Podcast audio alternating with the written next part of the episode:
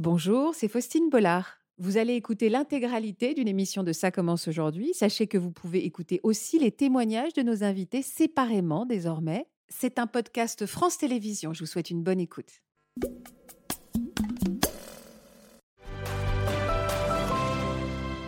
Bonjour à toutes et à tous et merci pour votre fidélité. Je suis très heureuse de vous retrouver pour de nouvelles rencontres, toujours aussi enrichissantes. Aujourd'hui, nous allons découvrir le parcours de trois professionnels qui ont choisi d'exercer un métier à part, où la mort est omniprésente. Lorsqu'un crime est commis, ils interviennent tour à tour auprès du défunt, qu'il soit membre de la police scientifique, médecin légiste ou encore thanatopracteur. Ils vont nous expliquer quel chemin de vie les a menés à cette vocation un peu particulière et nous ouvrir surtout les portes de leur univers si extraordinaire au premier sens du terme. Bienvenue à eux et bienvenue à vous dans Ça commence aujourd'hui.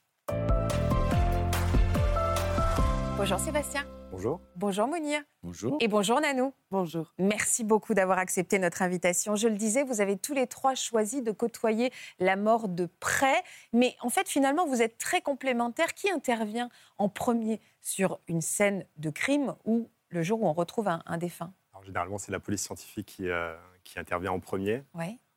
Généralement, ensuite, le corps va euh, voir mon collègue à la médecine égale D'accord, lors de l'autopsie. d'accord. Est-ce que vous, vous, Mounir, vous êtes médecin légiste Oui, moi je suis médecin légiste depuis à peu près une trentaine d'années. Ah oui. Et donc, comme disait Sébastien, les techniciens interviennent en premier. Donc, ils vont arriver en premier, ils vont geler la scène de crime. hein. Donc, ils vont faire leur euh, travail, leurs euh, propres euh, investigations. Et après, le médecin légiste va rentrer dans un, deux- dans un deuxième temps pour faire l'examen du corps, toujours avec les techniciens. Et donc, commencer le travail, qui est un travail effectivement en commun. Et c'est vous également qui réalisez les autopsies derrière, une Oui. fois que la levée du corps a été faite? Tout à fait. L'examen de corps, il se fait généralement sur place, surtout si c'est une affaire criminelle.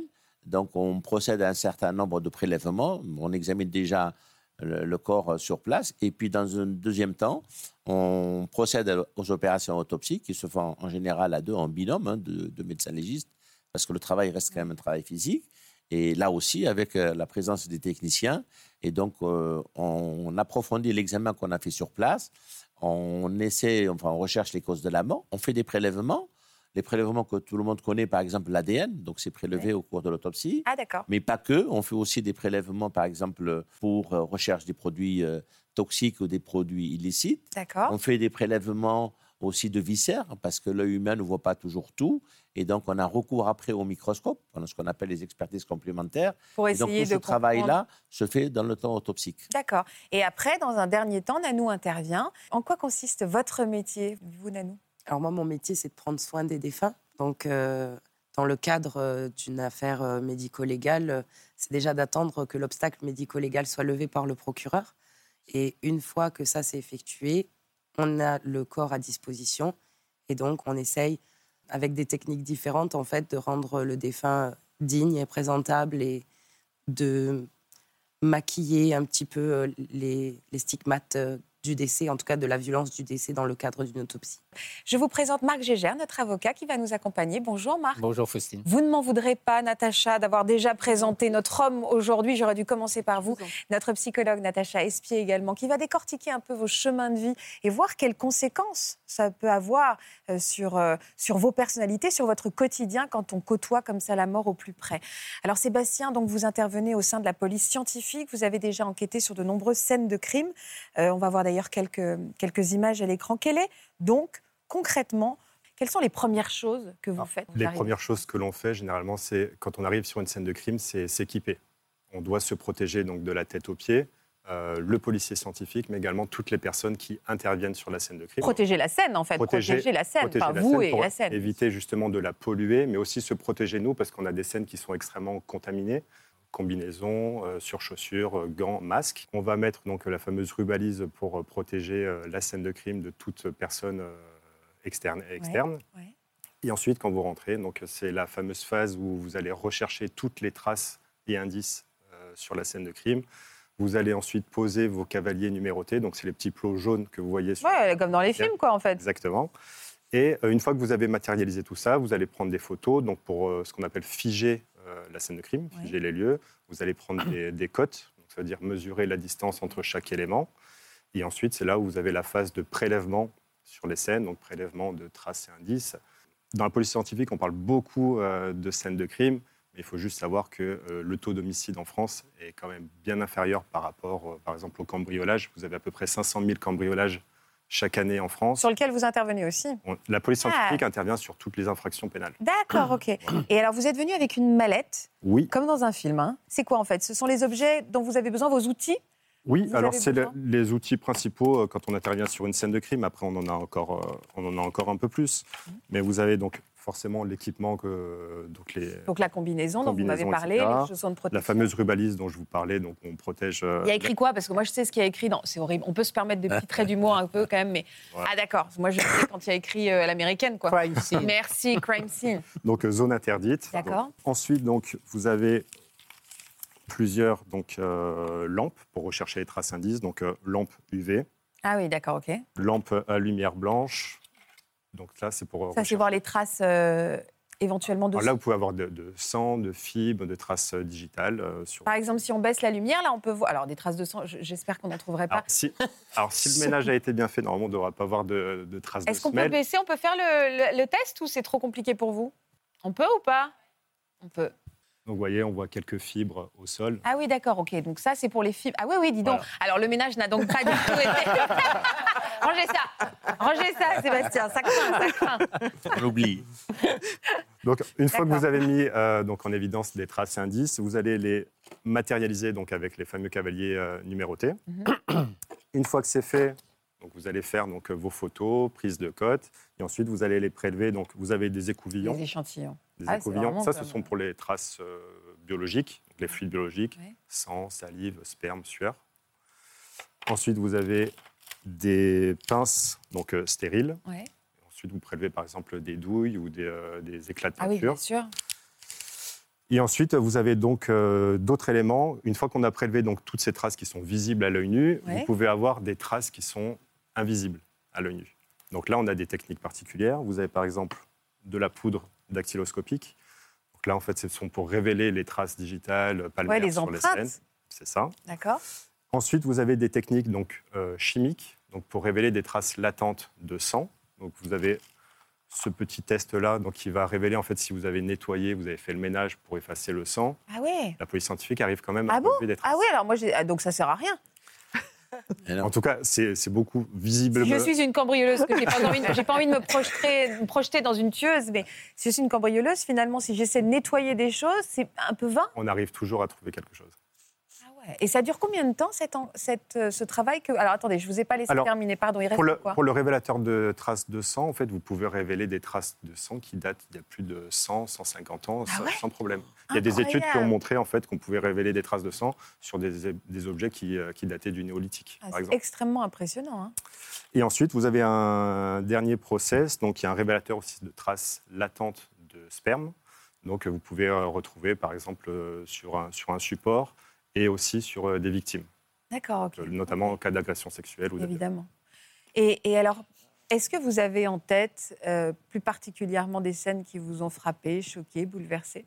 Alors il y a énormément d'affaires, alors je ne les, je les retiens pas toutes, mais euh, forcément vous, vous voyez un petit peu les corps euh, dans tout leur état, qu'ils soient noyés, brûlés, découpés, putréfiés. Donc c'est des, c'est des affaires qui vous marquent forcément.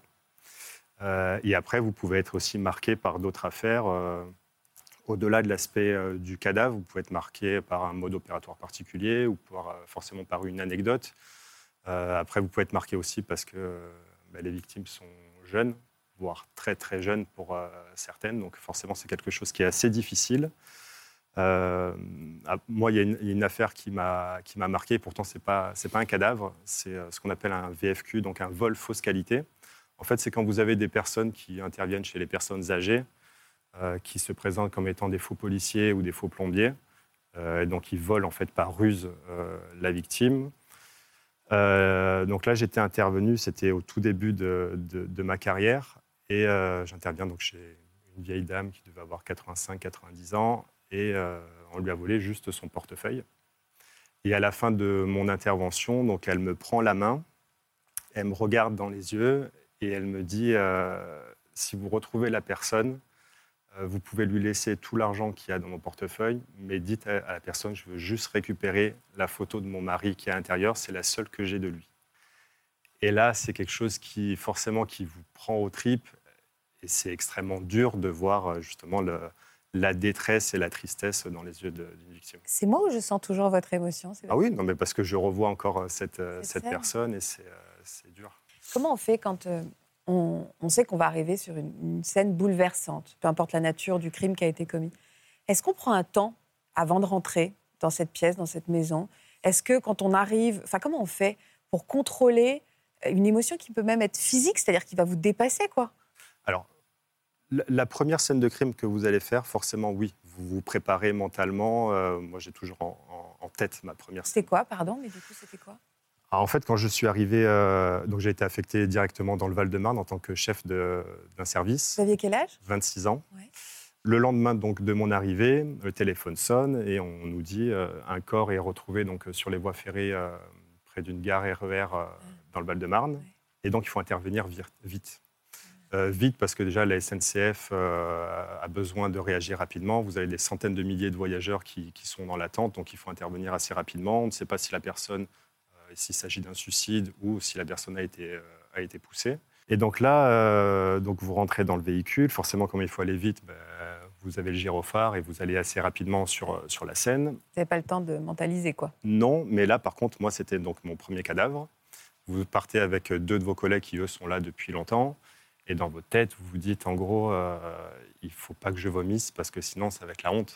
Ah oui, c'est ça, ça reste votre métier. C'est quand même le premier jour d'un métier, C'est ça. Et donc, en fait, vous avez ce stress-là où vous dites, non, il faut que, faut pas que le corps tienne. réagisse quoi. C'est ça. Et en fait, vous arrivez, donc vous arrivez sur la scène, vous passez les rubalises donc, de, de protection. Et en fait, quand vous arrivez sur ce corps-là, vous vous dites, OK, en fait, c'est euh, bon, c'est juste ça. Je sais exactement ce que je dois faire au niveau technique. Et involontairement, en fait, vous avez une espèce de barrière psychologique qui se met en place. Involontairement? En tout cas, j'ai euh, jamais mis, moi, en place quelque chose en disant, bon, il faut que je fasse abstraction. Oui, il n'y a pas des respirations, quelque chose de mise à distance En fait, vous êtes vraiment très concentré, vous avez un protocole à respecter, vous savez exactement ce qu'il faut mettre en place, euh, vous avez des photographies particulières à faire, vous avez des prélèvements particuliers à faire. Et en fait, vous êtes tellement concentré sur, sur cet aspect-là que vous occupez complètement l'aspect euh, humain de la personne. On vous apprend ça? Mais par contre, vous pouvez être euh, peut-être impacté par ce que vous venez de voir a posteriori. Et c'est là où il faut vraiment faire preuve de, de discernement, de parler avec vos collègues Ouais. sur place parce qu'eux connaissent, euh, ils ont vécu ces choses-là. Et vous avez aussi donc des, des psychologues de- de- dans la police nationale qui sont spécialisés, qui sont là aussi pour vous écouter si jamais vous en ressentez le, le Le besoin. Parce qu'on on parle beaucoup de terrain, donc les personnes qui interviennent sur les scènes de crime, mais vous avez beaucoup aussi de policiers scientifiques qui travaillent soit dans les laboratoires, soit dans des services spécialisés. Par exemple, moi je pense beaucoup à mes collègues qui sont euh, dans les traces euh, numériques, euh, qui font des exploitations de, de- de supports numériques, donc euh, téléphone portable, euh, ordinateur, clé USB. Pourquoi? Et vous savez, en fait, quand vous recevez euh, donc, euh, ces éléments-là, avec une réquisition où on vous demande d'extraire toutes les données euh, à caractère pédopornographique ah, et ouais. que vous devez visionner, j'avais pas pensé à ça. visualiser toutes les photos pédopornographiques, Ah, ouais, c'est insupportable. euh, c'est extrêmement difficile. Extrêmement difficile. Et pareil pour ceux qui sont au laboratoire. Euh, Quand vous, êtes en biologie et que vous recevez une petite culotte de taille 2 ans et que le magistrat vous demande de rechercher des Ouais, traces c'est insupportable. Même quand vous le dites comme ça, c'est insupportable. c'est très très difficile. Donc c'est pour ça qu'il y a l'aspect terrain qui est difficile, c'est ce regard à- Immédiat, immédiat direct. à la mort, mais vous avez aussi tout l'aspect derrière parce qu'on prend de plein fouet justement cette infraction et on rentre vraiment dans l'intimité aussi de. de la personne De la et de la victime. Et alors, on va parler de cet après, quand vous re- reprenez votre vie. Mais d'abord, Natacha, est-ce qu'il y a, est-ce que ça s'apprend cette mise à distance? Ah, Est-ce qu'on peut commander à son corps de se contrôler pour pas qu'il vomisse, pour pas qu'il y ait une réaction vraiment euh, physique, quoi, Et je pense que Sébastien le décrit extrêmement bien. Alors nous, en langage psy, on va dire qu'on se clive. C'est-à-dire que c'est comme s'il y avait une séparation entre nous, euh, avec nos sentiments, effectivement, où on se dit surtout pas vomir, et là où on est, il y a une obligation au fond. Et je pense que, alors, euh, on peut essayer de se programmer ou de se dire non, on ne le fera pas, mais je pense que tout ce que vous décrivez, le protocole, ça sert à ça. hein. Ça sert justement à ne pas euh, euh, se laisser emporter par ses sentiments, par ses ressentis qui doivent être euh, possiblement terribles, parce que faut faire, vous savez qu'il faut faire telle et telle chose. C'est un peu comme un chirurgien dans une salle d'opération. il sait quel, quel scalpel il va utiliser, comment, comment on ouvre, etc. Et je pense que le fait de s'habiller aussi, c'est comme se mettre dans une bulle. Hein. je, pense qu'il y a ça. Il y a une capsule autour de soi qui fait qu'effectivement, on s'enferme, on se met un petit peu à distance et que ça doit pouvoir aider. Quel est le, votre moteur pour exercer ce métier si particulier? Alors personnellement, c'est la, passion, parce que c'est euh, un métier qui est extrêmement euh, passionnant, fascinant, intéressant, parce qu'en fait, quand vous arrivez sur, euh, sur une scène de crime, Parfois, euh, visuellement, en fait, vous avez absolument Des fois, vous n'avez même pas de corps, hein, parce qu'on peut traiter des affaires, par exemple, de disparition. On l'a vu plus récemment dans les affaires médiatiques. Et vous dites, on n'a absolument rien, mais en fait, avec une certaine euh, logique euh, de l'imagination et de, la volonté, et surtout avec des appareils aussi de plus en plus sophistiqués oui, fou ce que vous nous et perfectionnés, vous pouvez révéler des traces donc, qui sont euh, invisibles à l'œil nu et pour pouvoir justement apporter votre aide à l'enquête. Très concrètement, il faut faire quoi comme étude pour devenir euh, pour travailler dans la police scientifique? Alors le concours a changé euh, récemment, mais vous pouvez passer donc le, bac de préférence scientifique, parce que dans police scientifique il y a, scientifique. Après, en fonction des grades, vous pouvez voilà si vous avez un bac plus 2, ça, suffit. Après en, ingénieur, donc avoir un master. Moi, à la base, j'ai fait une licence de biologie marine la base. Ah bah c'est rien à voir. Rien à voir, parce que j'étais intéressé pour euh, travailler euh, avec les mammifères marins. Mais euh, bah alors, à quel moment alors justement, vous avez sauté le... je ne le vois pas là. En fait, pendant cette période de licence, on avait un projet, une espèce de travaux pratiques sur, sur l'ADN, donc de montrer un petit peu l'ADN au service d'autres fonctions, donc que ce soit dans la médecine ou dans la recherche. Et je me suis intéressé à l'ADN au service de la justice. Et là, j'ai trouvé euh, que c'était extrêmement euh, passionnant. En plus, là, on était dans les années euh, de 2005-2006, donc on avait encore le fichier, enfin le fichier était en place depuis quelques années, mais l'ADN commençait à prendre énormément de place dans les enquêtes de police. Et ça m'a donné vraiment envie donc, de m'intéresser sur, sur ce métier-là. Et donc ensuite, je suis parti en Suisse pour mon master. J'ai fait une école de sciences criminelles à Lausanne. Et ça a été les deux plus belles euh, années euh, de mon cursus scolaire parce que c'était extrêmement passionnant. Vous êtes avec des professeurs qui sont des, sommités euh, dans, leur, dans leur domaine. Vous êtes capable de faire des analyses génétiques, vous êtes capable de faire des comparaisons balistiques, des traces papillaires, incendie, explosion, d'analyser des documents. Et c'était vraiment passionnant. Et est-ce que on peut exercer ce métier euh, sur le long terme. Vous, vous êtes mis un petit peu, pas en retrait, mais vous l'exercez de façon différente aujourd'hui alors là, depuis un an, donc, je suis détaché donc, dans le syndicat La Police Scientifique euh, SNIPAT. Alors ça a été une volonté justement pour prendre un petit peu de recul après 12 ans de, de service sur, sur les scènes de crime. Vous avez participé également à l'écriture de ce livre Exactement. Police scientifique, le livre référence réalisé par des, les experts. Mettez-vous dans la peau des plus grands spécialistes de la police scientifique. Vous nous expliquez un petit peu aussi tout ce que je, les, toutes les questions que je viens de vous poser. Hein. C'est ça. Vous êtes une star dans les dîners, non? Parce que moi, je me dis qu'en fait, j'ai dû vous poser les questions que absolument tous vos copains doivent vous poser quand vous arrivez. Euh, forcément, c'est un métier qui, fascine parce que bah, vous voyez euh, les séries télé, les films, et euh, la question que tout le monde se pose, c'est est-ce que c'est comme dans Les Experts? Bah, ouais, bien sûr. Voilà, il y a des choses qui diffèrent quand même un petit peu, surtout au niveau de la temporalité.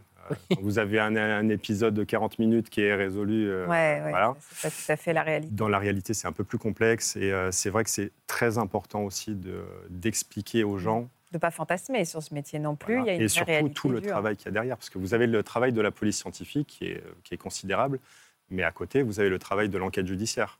Vous avez des policiers qui sont là aussi pour faire des enquêtes de, de, voisinage, euh, des bornages téléphoniques, Personne doit manger le travail de l'autre. Donc il y a mm. énormément de travail sur une enquête. Alors je vous posais la question de savoir si vous êtes une star dans les dîners. Mounir, je suis un peu plus mitigé parce que je sais que vous êtes une star, évidemment, Mounir, mais. Non, pas du tout. Néanmoins, un médecin légiste, je ne sais pas si on a envie de lui poser tant de questions que ça. Moi, j'ai envie. Mais est-ce que ça ne fait pas un peu peur de réaliser des autopsies? Parce que si on me dit bonjour mm. euh, je, dans un dîner, je, suis médecin légiste, est-ce que j'ai pas. Non, ça ne se, passe pas comme ça, en fait. Ça vient tout naturellement. C'est-à-dire. Euh, on discute de tout et de rien. Et puis à un moment donné, parce qu'on est dans les faits divers en permanence, et une affaire vient à l'esprit qui s'est passée cette semaine ou la semaine dernière, et on enchaîne comme ça. Et donc, comme il dit Sébastien, il y a toujours euh, les personnes sont passionnées, mmh. donc on va nous poser des questions et donc on va parler de l'affaire. Et donc ça se fait tout naturellement. Quels sont vous J'ai tout de suite envie que vous me disiez, vous qui, avez, qui exercez depuis combien de temps? 30 ans? 30 ans la médecine légale. Je suis en fin de parcours. Mais vous voyez, j'ai 66 ans et la semaine dernière, j'ai demandé mon renouvellement d'une année, mais je, la retraite, je ne l'envisage pas. Pourquoi? Parce que ça vous, Parce que vous avez ça euh, dans le sang, je pardon. Je ne vois pas faire autre chose que ce que je fais depuis toujours. C'est-à-dire, je ne peux pas rester euh, sans rien faire, euh, un simple retraité à la maison. Ça, je ne peux pas l'envisager. Moi, je suis un hyperactif professionnel. Ah. Je me définis comme ça.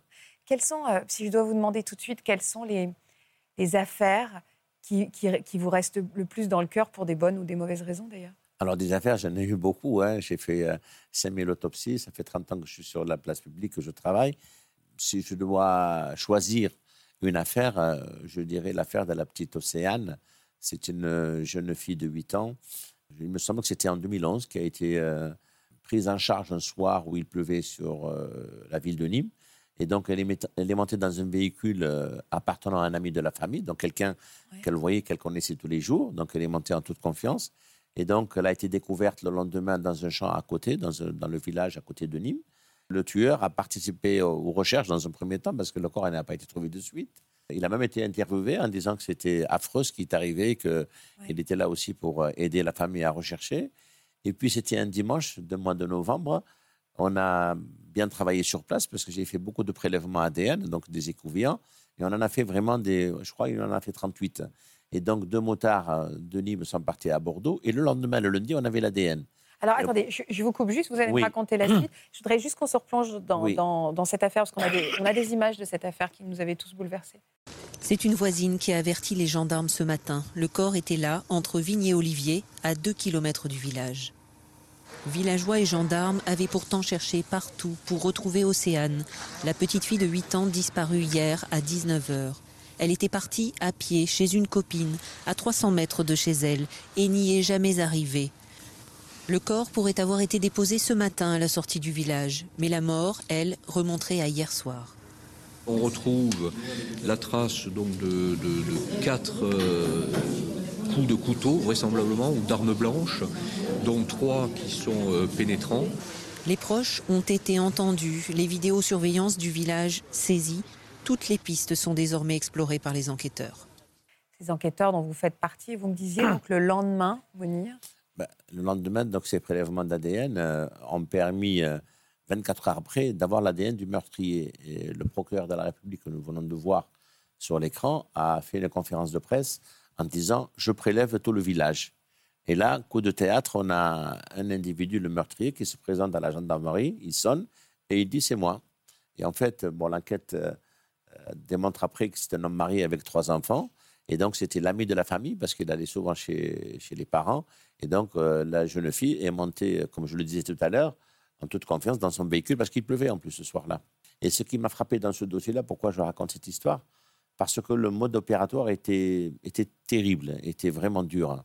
Euh, cette fille-là a été étranglée, elle a été asphyxiée, elle a, été, euh, elle a subi des, violences sexuelles et en plus, elle a été poignardée. Donc des images qui étaient vraiment dures. Et euh, je crois savoir qu'un des gendarmes qui était présent sur la scène ce jour-là a, eu un arrêt de travail de plusieurs semaines, voire plusieurs mois après.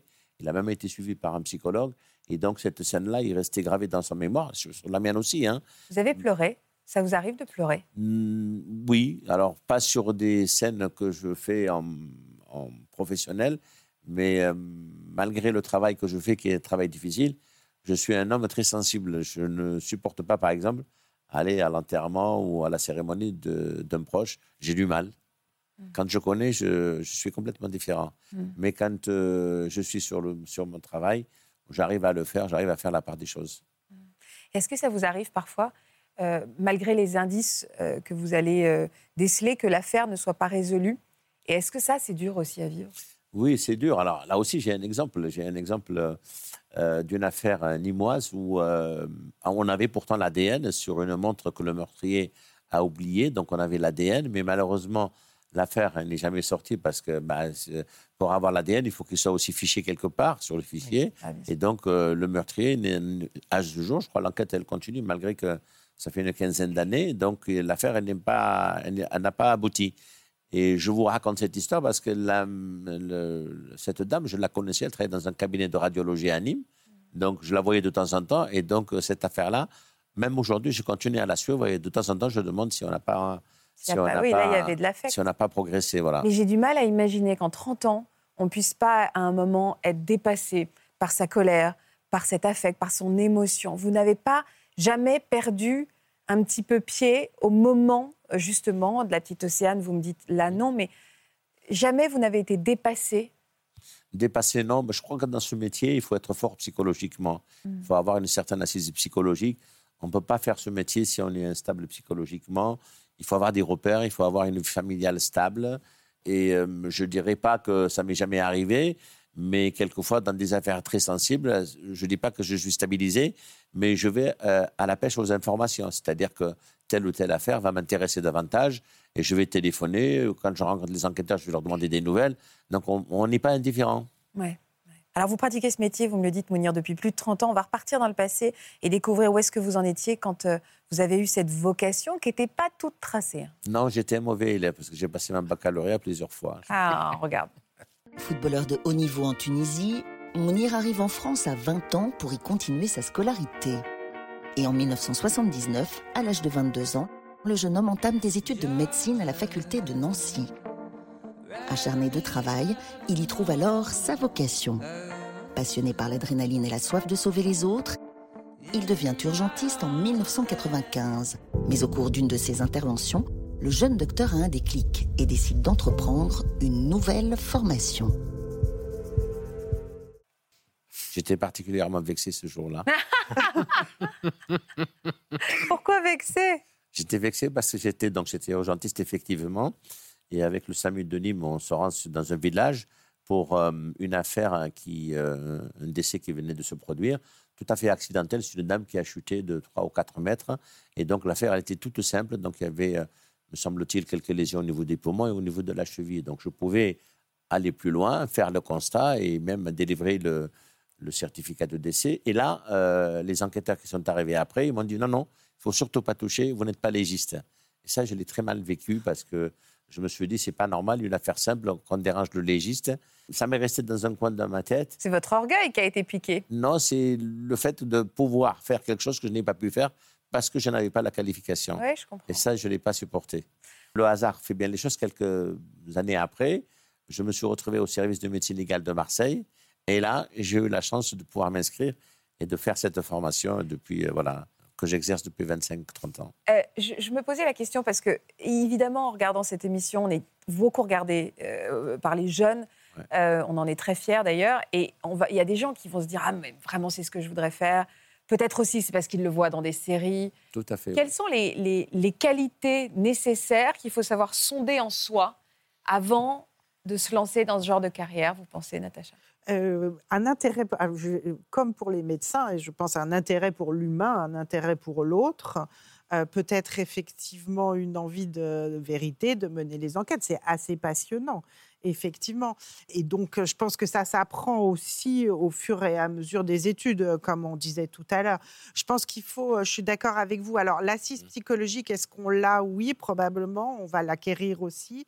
Mais je crois qu'il faut être extrêmement vigilant parce que ce sont des professions très difficiles quand même. Hein. C'est-à-dire que nous, on réagit en se disant, euh, bah, on ne supportera pas la vue du corps, ce qui pourrait être euh, euh, en se disant, oh là là, c'est on ne peut pas supporter ça, ce qui pourrait être un arrêt à l'idée de ce genre de carrière. Mais au fond, je ne crois pas que ce soit ça qui est difficile. Ce qui est difficile, c'est d'être confronté j'allais dire, à l'horreur humaine. Mais enfin, c'est quand même ça, hein, à ce, ce, ce, dont non, ce que l'humain a de pire, voilà, c'est plus français, ce que l'humain a de pire, et la souffrance des gens. Donc, je pense qu'il faut une grande faculté d'empathie et se dire qu'on va pouvoir supporter toute cette souffrance-là. Et je pense qu'on parle souvent de charge mentale, mais je pense que là, il y a une véritable charge, mentale, et que ça peut être très difficile et douloureux euh, pour toutes ces professions. Marc? Faut bien comprendre que pour, euh, pour les enquêteurs, puis ensuite pour la justice d'une manière générale, le travail de Sébastien et de Mounir est un travail absolument essentiel. Si la police scientifique fait mal son travail sur une scène de crime, rate des prélèvements ou des traces, c'est une catastrophe. Si le légiste passe à côté de quelque chose d'infiniment petit, d'une trace d'une aiguille, par exemple, ou des choses comme ça, ça fausse totalement l'enquête et ça peut faire en sorte que finalement on n'arrive jamais au bout. c'est des, métiers, si vous voulez, qui ont pris une ampleur absolument extraordinaire avec l'avancée technologique et scientifique qui est aujourd'hui la nôtre. C'est sûr qu'au début du 19e siècle, la police scientifique, c'était rien du tout. On était encore à l'Ambroso à se dire que si on avait telle forme d'oreille, on était plutôt un meurtrier en puissance. Aujourd'hui, on a vraiment des, éléments et, des moyens extrêmement fiables qui permettent aujourd'hui euh, de, découvrir euh, des, responsables d'auteurs d'infractions et de crimes comme jamais on a pu le faire avant. Il y a deux choses aujourd'hui qui font travailler les enquêteurs, ils vous le diront de manière un peu, peut-être un peu rapide, c'est l'ADN et la téléphonie. C'est-à-dire qu'en fait, c'est la police scientifique et ensuite les moyens technologiques employés par les uns et les autres. Ça, c'est quelque chose qui, il y a 50 ans, n'existait pas. Donc aujourd'hui, vraiment, c'est un travail essentiel. Justement, je me pose la question, euh, pour une personne justement qui est, qui est retrouvée euh, décédée, il n'y a pas vraiment d'infraction, euh, on peut demander, qui demande une autopsie? C'est pas systématique? Par exemple, cette famille, si on ne sait pas, est-ce qu'on peut demander l'intervention d'un médecin alors là, je vais parce qu'on a le besoin contrôle de, marque. en fait, si, le, si le décès est naturel, si la famille fait appel au médecin traitant et que le médecin traitant connaît son patient, il estime que c'est une mort naturelle, la justice n'a pas à intervenir. Donc c'est le médecin traitant qui va signer le, certificat de décès. Mais si l'affaire euh, paraît, euh, euh, par exemple, une mort inattendue ou une mort suspecte, là, à ce moment-là, l'enquête va démarrer et donc c'est le procureur, dans un premier temps, ah, ça qui peut va pas éventuellement être ordonner les Ça ne peut pas être une demande privée de la famille. Est-ce qu'on peut, pardon, missionner un médecin légiste de manière privée? Non, comme ça, non. Mais par contre, la famille peut très bien écrire ou aller voir un avocat pour lui dire là, il nous semble que les circonstances ne sont pas claires. Et pour Donc, leur conseil va téléphoner au procureur. c'est ça, c'est par l'intermédiaire du procureur de la République à qui les familles peuvent demander effectivement d'entamer une enquête sur les recherches des causes de la mort. En fait, c'est une, c'est une procédure qui n'en est pas une. C'est-à-dire qu'en fait, c'est simplement. compris. On missionne le médecin légiste avec une réquisition judiciaire et c'est ensuite, en fonction de ses conclusions, qu'on va ou bien rassurer euh, une famille qui imaginait peut-être tout autre chose. Mm. Et l'incertitude quant aux causes de la mort pour une famille, c'est quelque chose de très difficile mm. à vivre. On a déjà reçu ici de nombreux invités avec euh, des suicides auxquels ils ne croyaient pas, des choses comme ça. Donc vous voyez l'importance que ça peut représenter pour les familles. Alors il y a un cas particulier quand même. C'est l'autopsie scientifique. L'autopsie scientifique, là, la famille, elle peut demander. par exemple, si un décès euh, vient en milieu hospitalier, que euh, la personne est décédée rapidement, que la famille euh, ne comprend pas le décès, que les médecins non plus, là, on peut demander une autopsie scientifique qui est faite à la demande des médecins, mais aussi à la demande et avec l'accord de la famille. Et là, on n'est pas dans un cadre judiciaire, on est dans un cadre strictement scientifique, voilà, pour euh, essayer d'aller plus loin. Vous avez quoi comme rapport à la mort, vous, Mounir, dans votre vie plus personnelle? Alors, c'est une question difficile pour moi. C'est une question difficile puisque moi-même, j'ai basculé de l'autre côté de la frontière en 2014. J'ai perdu mon fils d'un accident de ski. Ça s'est passé euh, le 10 février 2014, en même temps que Schumacher. D'ailleurs, il était juste à côté, dans la chambre à côté. Et pour la petite histoire, il m'appelle le 1er janvier à minuit 10 pour me dire Papa, tu as vu, bonne année, tu as vu, euh, Schumacher, il a eu un accident de ski. Et un mois après, il était juste à côté de lui. Il a tenu 15 jours, il est décédé euh, le 26 février. Et cette histoire-là, elle m'a marqué parce que j'ai vécu un conflit interne. Euh, je suis allé à Grenoble régulièrement. Euh, j'avais un conflit entre le médecin légiste, donc euh, moi, et le père, aimant son fils. Et donc, le médecin légiste, lui, pensait que c'était fini parce que les lésions étaient gravissimes. Je le savais au fond de moi-même. Mais quand je suis avec l'entourage familial, le père aimant son fils, entrait dans le raisonnement des autres membres de la famille et pensait qu'il pouvait s'en sortir. Et ça, c'est quelque chose d'horrible parce que on est à la fois, on a un mélange d'espoir et de désespoir. Ah je vous assure, c'est très, très dur ah à vivre. Hein. Et donc, euh, j'avais pris la décision le 25 février avec le professeur Payen de l'époque, donc qui, était dans son service, pour arrêter parce qu'il n'y avait plus rien à faire et il faisait hémorragie sur hémorragie. Et donc, le décès attendu est intervenu le lendemain, le 26. Il s'appelait comment, votre fils? Romain. On- on- vous voulez qu'on voit sa photo? Parce oui, qu'on je pense fort bien, à oui. lui. Oui, oui, oui. Voilà, D'ailleurs, il est sur mon téléphone, voilà, c'est ça. On pense très fort à Romain. Merci. Très fort. très fort. Vous intervenez aussi parfois sur... euh, pardon, Mounir. Je sais que c'est important euh, pour votre famille aussi qu'on voit, ses- qu'on voit son visage à votre fils. Ça a changé le professionnel que vous, que vous êtes? Oui, avec les familles, oui. Maintenant, vous leur parlez différemment parce Oui, que vous avez été à leur place. Plus attention, donc je, je donne. Moi, je suis chef de service, donc je donne toujours des consignes. On le faisait avant, mais on le fait beaucoup plus après pour bien recevoir euh, les familles, euh, leur expliquer. Quelquefois, on intervient aussi parce que euh, quand il y a une autopsie criminelle, donc euh, il faut le corps est à la disposition de la justice et la famille ne comprend pas toujours qu'il y ait des délais de une semaine, dix jours pour rendre le corps. Donc euh, on intervient, on appelle les enquêteurs, Ouais. même les magistrats pour leur dire maintenant il faut nous délivrer le permis d'inhumer parce que la famille attend, il y a un plus, corps ouais. qui va être peut-être rapatrié. Oui, parce que est- un la, famille est en, est en suspens. Tant que, tant que le corps n'a pas été inhumé, Il y a en la effet, la famille, la elle est... justice, ouais. Euh, Pourquoi c'est si long? D'abord parce que c'est un travail euh, qui est long, parce que je vais dire quelque chose d'un peu horrible, mais malheureusement, parfois, les corps se bousculent à l'Institut médico-légal hein, et qu'il n'y en a pas qu'un, et qu'ils ne sont pas 50 non plus médecins légistes à avoir la capacité pour pouvoir faire les autopsies. Donc ça, c'est long. Et puis ensuite, ça s'imbrique finalement dans un processus judiciaire dont vous savez qu'il est particulièrement lent à fonctionner. Donc euh, tout ça fait que parfois on a... Et puis il y a des obstacles médico-légaux qui, qui sont levés que très tardivement. Et parfois même ce qui est assez difficile, c'est lorsque les familles récupèrent le corps, mais avec une interdiction, par exemple, de l'incinérer, alors que c'était la volonté du défunt. Tant que l'affaire n'est pas terminée, tant que l'instruction est en cours, on ne peut pas faire ça. Donc on a souvent des familles qui sont en quelque sorte comme ça en suspens, en attendant de pas pouvoir le finalement de leur vie ou euh, faire le deuil. faire On sorte est là pour leur expliquer parce qu'ils ne comprennent pas le fonctionnement judiciaire. Bien sûr. Donc on leur dit pourquoi le corps, il faut qu'il soit à la disposition de la que- justice. Je peux me permettre de vous poser une question un Oui, bien petit sûr. peu plus brute, mais vous pouvez faire plusieurs autopsies par jour? Oui. oui Ah oui. ouais? Oui, oui. C'est soutenable, ça? C'est soutenable. Quand c'est une affaire, par exemple, où il y a deux ou trois décès, c'est même mieux de faire euh, le même jour parce qu'on est imprégné de l'affaire, on ne va pas revenir le Alors- lendemain. Même si, même si on fait beaucoup d'heures, on le fait quand même euh, le jour même. Ma question est réelle et pardon, encore une fois, elle est peut-être pas indélicate, mais vous dites imprégnée. Parfois, le- je sais que le- l'odeur de la mort est très, très, très forte. Comment est-ce qu'il y a des fois où comment on s'en protège, tout simplement, de cette odeur qui, voilà, qui est très prégnante, encore une fois, et euh, comment on rentre le soir quand on l'a on l'a trop respiré? Est-ce qu'il y a aussi des, des choses à faire pour se protéger physiquement?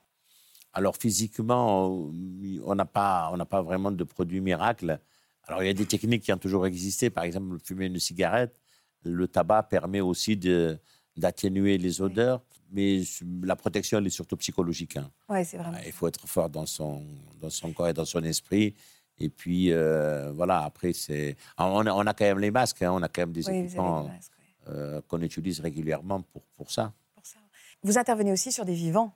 Ah Oui, oui. Bah oui, il est temps de le dire quand C'est même. deux tiers de notre temps. hein. Bah on oui. est toujours assimilé au médecin de la mort, mais en fait, la médecine du mort, c'est qu'un tiers de notre temps. On passe deux tiers de notre temps à examiner les victimes, toutes sortes de victimes d'ailleurs. C'est pour hein. ça qu'il y a un aspect humain très fort. Il y a de la psychologie aussi, beaucoup. hein. Énormément, énormément. Et vous n'êtes pas accompagné par un psychologue, même concrètement, à votre droite, avec vous? Nous, non, mais par exemple, moi, dans mon service, j'ai quand même trois psychologues Ouais. qui sont là pour les victimes, mais qui sont là aussi pour nous, même pour tout le CHU, si jamais il y a un besoin. Mais c'est-à-dire, on a du mal à imaginer comment vous intervenez sur une personne. C'est-à-dire que vous lui faites raconter, vous regardez ses lésions sur son corps? Oui, tout à fait, oui. Alors moi, j'ai l'exemple quand même d'une euh, dame de 85 ans qui m'a été amenée un, un vendredi soir par des gendarmes en me disant cette femme-là, elle allègue un viol. Elle est complètement folle à 85 ans, donc c'était pour moi une, une formalité pour fermer les portes, comme on dit dans notre langage. Et à ma grande surprise, en l'examinant, ben, cette femme-là, elle, avait bien été violée. Donc l'enquête immédiatement prend une autre tournure. On prend la chose au sérieux, on fait une enquête. Et, et d'ailleurs, l'enquête a abouti puisque le violeur a été arrêté, il a été condamné. Et donc l'affaire, elle est sortie grâce à cet examen médico-légal qui a été réalisé en pleine nuit un vendredi soir et auquel les gendarmes n'y croyaient pas. Non pas qu'ils n'ont pas envie de travailler, c'est que le- le- le- l'âge et euh, les dires de la victime, étaient, elle était un peu confuse à 85 ans. Ouais. Et donc, d'ailleurs, ce qui m'a choqué aussi, c'est que psychologiquement, elle n'était vraiment pas perturbée. Elle me disait, oh là là, il a fait une bêtise, je l'ai engueulé. Pour elle, c'était rien, quoi. Mais c'est vous qui faites à ce moment-là l'analyse de ces oui. lésions? Oui, oui. Ça doit être compliqué. Je me demande jusqu'à quel point c'est pas plus moins difficile sur un défunt que sur une personne. euh, On a l'habitude parce qu'on fait un examen externe, donc on fait l'examen, on fait le constat. Ah, mais- Et puis aussi, euh, comme disait tout à l'heure Sébastien, on a les écrouvions, on fait les prélèvements à la recherche d'indices d'ADN, de sperme, tout ce que voilà. Sébastien, vous n'avez pas l'air d'accord. Alors moi, je préfère euh, 100 fois travailler sur des cadavres que sur des, euh, au contact de personnes vivantes. Ouais. J'ai beaucoup de mal, enfin beaucoup de mal. C'est beaucoup plus difficile psychologiquement et émotionnellement de travailler avec des personnes vivantes, surtout dans les, dans les affaires de, de viol et d'agression sexuelle, euh, qu'avec des cadavres. Euh, moi, j'ai une affaire qui, qui m'a marqué et pourtant je ne l'ai pas vécue, mais c'est une de mes amies et collègues qui, euh, qui l'a vécue. Et pourtant, je trouve que c'est l'affaire la plus marquante euh, psychologiquement. Elle intervient en fait sur une affaire où on, on a une jeune femme qui, euh, qui revient de province en covoiturage. Elle arrive sur Paris, elle envoie un message à, à son, son petit copain en lui disant qu'elle était bien arrivée.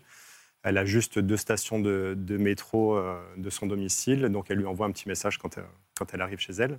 Donc elle prend le métro, elle sort de, la station. Là, il y a un homme qui, euh, qui la suit euh, jusqu'à l'entrée de son immeuble. Elle a un petit peu peur, mais elle se dit que dans son immeuble, il y a beaucoup de, de Airbnb, donc euh, c'est pas grave. Donc l'homme rentre avec elle. Et au moment où en fait, elle rentre la clé dans, sa porte, l'homme la plaque contre la porte et la fait rentrer donc dans son domicile. Et en fait, il va la violer pendant plus de deux heures. C'est une voisine en fait qui va entendre des bruits sourds et des, des bruits contre le, contre le mur qui va contacter la, police. Ils interviennent extrêmement rapidement parce qu'en même pas dix minutes, euh, la police arrive. Au moment de rentrer dans l'immeuble, en fait, il y a un homme qui descend. Donc, ils font un contrôle de police. Ils se rendent compte qu'en fait, il a une carte de, carte de crédit au nom d'une femme. Donc, ils le mettent sur le côté.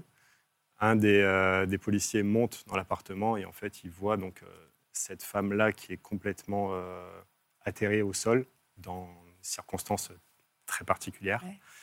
Et en fait, donc, euh, ma collègue et mes collègues donc, euh, interviennent et en fait, euh, on en parlait tout à l'heure, mais il y a Mhm. des prélèvements à faire aussi sur, euh, sur euh, la victime.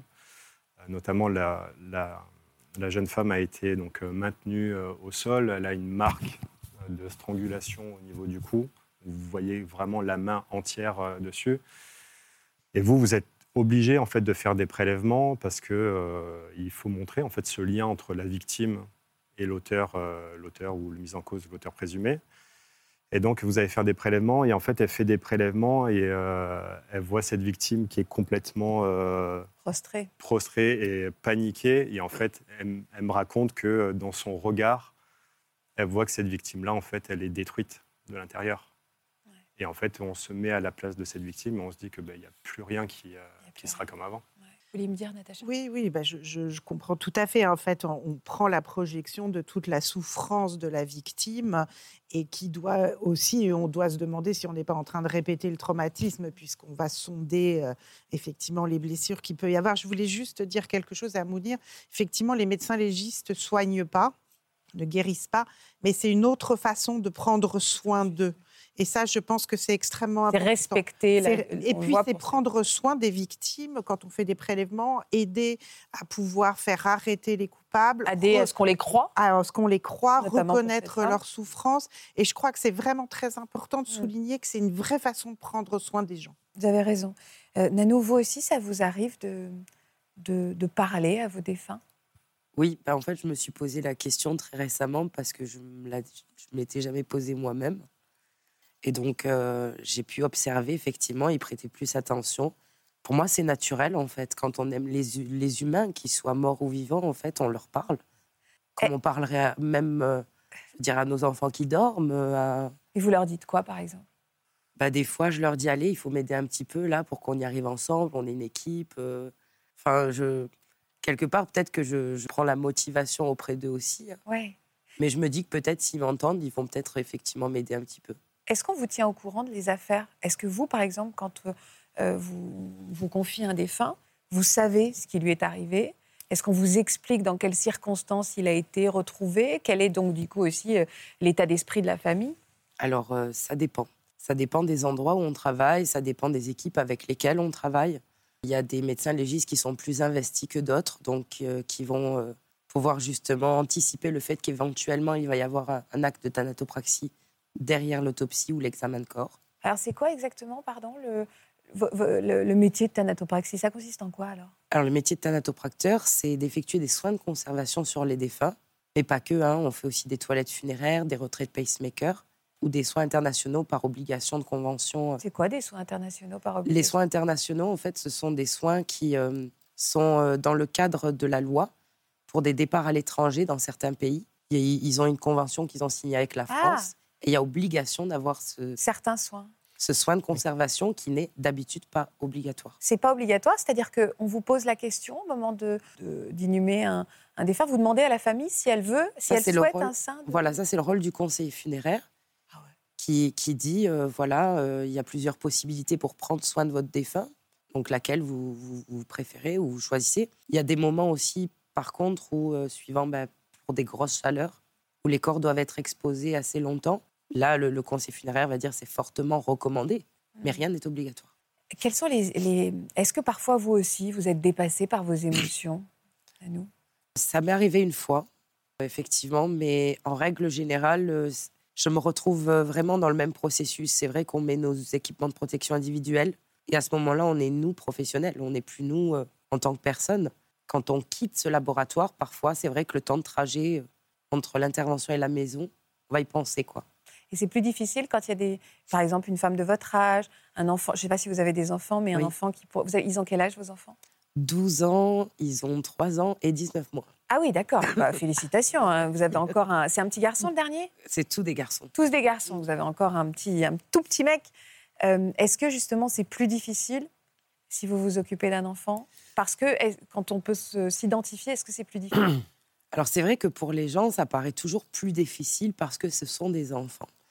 Moi, je pars du principe que malheureusement, le destin, il est ignoble pour tout le monde et qu'on ne peut pas non plus, euh, du fait que... ce- C'est vrai que la nature fait que c'est pas un enfant qui doit partir avant un adulte ou avant une personne âgée. Enfin, on a la même possibilité de prendre soin d'eux, quoi. Ils n'ont pas moins de droits parce que c'est des enfants. Donc, euh, Et pour vous, est-ce que c'est plus difficile pour vous? Pour moi, est-ce que c'est plus difficile de euh, s'occuper si d'un corps d'un petit alors moi, j'ai toujours, j'ai toujours dit que j'ai fait ce métier sans avoir d'enfant. Donc j'ai jamais eu la projection en tant que maman. Oui, c'est ça. Quand j'ai repris ce métier, j'avais un petit peu, euh, après mon congé maternité, quoi, j'avais toujours un peu l'appréhension de me dire est-ce que les choses vont être, vont être différentes? Et j'ai pu m'apercevoir que non, elles ne l'étaient pas. Bah. J'étais toujours dans ce laboratoire, moi, professionnel. Mais à l'origine, c'est quelle est cette vocation est née comment chez vous? Moi, j'ai perdu mon papa à l'âge de 7 ans d'un accident de moto. Et à partir de là, la mort et, comprendre où il était parti, qu'est-ce qui s'était passé, pourquoi je ne l'ai pas vu, euh, a fait que, ouais, il fallait que je comprenne. Et alors, on fait quoi? Vous avez fait directement après votre. euh, Non, pas du tout, parce que je savais absolument pas tous ces métiers qu'il existait. Donc petit à petit dans ma vie, euh, malheureusement, j'ai été confrontée à d'autres décès. Et là, j'ai vu des personnes arriver avec des valises, euh, repartir, et les gens disaient euh, Thierry qui dort, il est beau, il est apaisé. Donc je me suis intéressée à ce métier-là, et c'était très difficile de trouver des, des renseignements à l'époque. On n'avait pas Internet, on n'avait pas... bah, Vous êtes toute jeune, Nanou On peut dire ça, je sais pas. Vous avez 39 ans. Oui. Il n'y avait pas Internet euh, Ben, il n'y avait pas tous ces ouais. renseignements. Non, moi, quand euh, je cherchais, j'avais pas accès. Bah oui, euh, non, c'est vrai, vous avez raison, eh je ouais. calcule là. D'accord, ouais. Et du coup, c'était très difficile d'avoir ces renseignements puisqu'on est une profession de l'ombre. Et puis, petit à petit dans ma vie, euh, voilà, j'ai réussi quand même à, à obtenir ces renseignements-là par acharnement. Je me suis toujours entêtée. Et euh, après, bah, il fallait financer les études. C'est ça qui était plus difficile. Ah, vous allez m'expliquer juste une chose. On peut imaginer qu'avec le parcours euh, de Nanou, elle aurait eu un rejet de la mort. Comment vous expliquez ce besoin jusque boutiste, pour quelqu'un d'ailleurs qui vient de perdre un, proche, de savoir, de comprendre, Alors, de voir même jusqu'où a été, euh, qu'est-ce qu'on va faire de ce, de ce corps? Ben, si j'entends bien votre histoire, en fait, vous étiez quand même petite, 7 Oui. ans, et on ne vous a pas expliqué. Non. Et je pense que ça, vous savez bien, Faustine, que quand on n'explique pas aux enfants, c'est dramatique. Alors Bah, moi, on, on m'a dit qu'il était mort, Mm. mais je ne l'ai pas vu. Je n'ai pas assisté aux obsèques, je n'ai pas. Voilà, et donc parfois les enfants ont besoin de voir, de savoir, et, surtout qu'on leur explique ce qui s'est passé. Parce qu'autrement, ils attendent toujours ou ils cherchent toujours euh, les personnes qui ont disparu. Et après, face à ça, bah, il y, a deux- y a deux solutions. hein.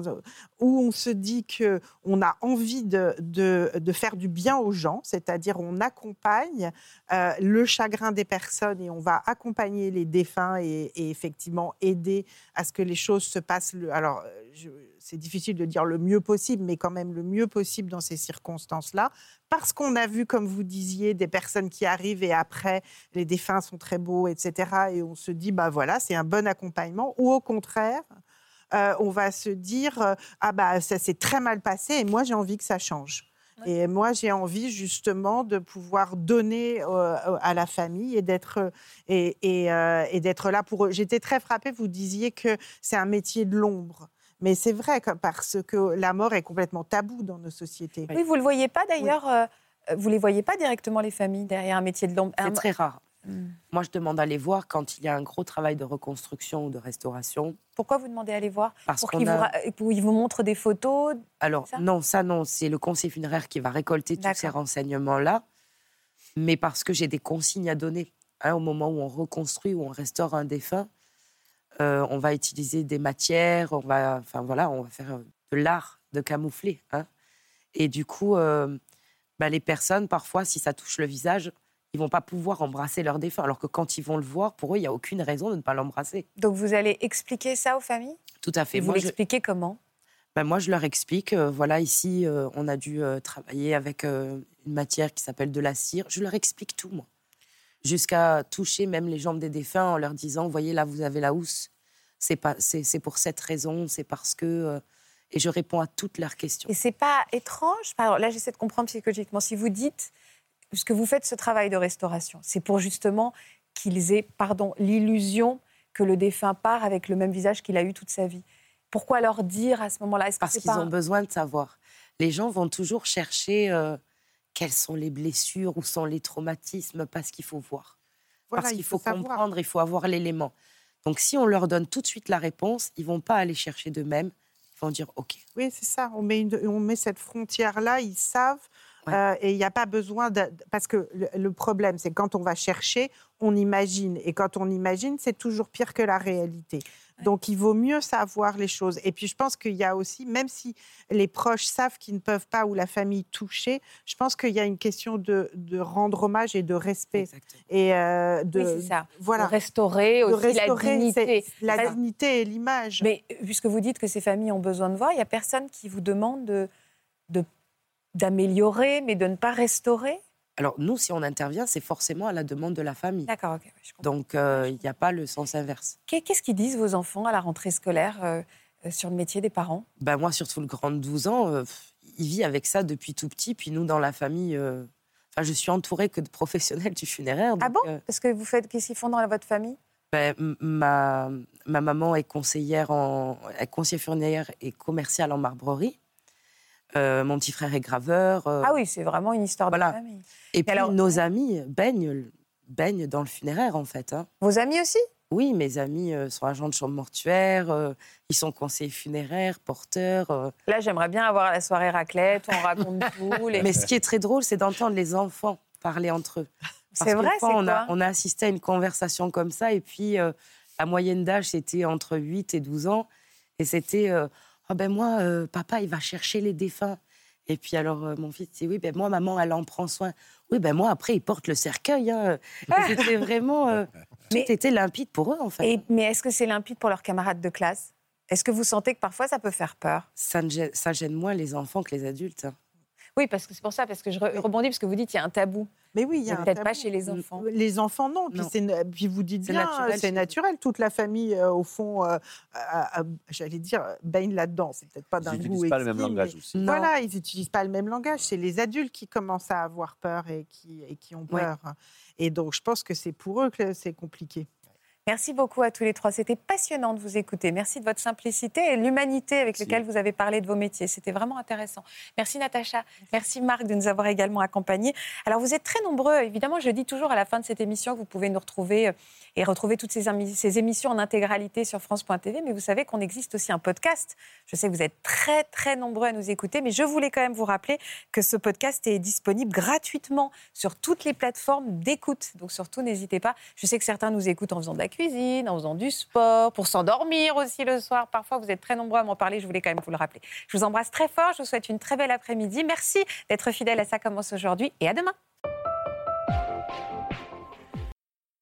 Voilà, j'espère que ce podcast de Ça commence aujourd'hui vous a plu. Si c'est le cas, n'hésitez pas à vous abonner. Vous pouvez également retrouver l'intégralité de nos émissions sur France.tv.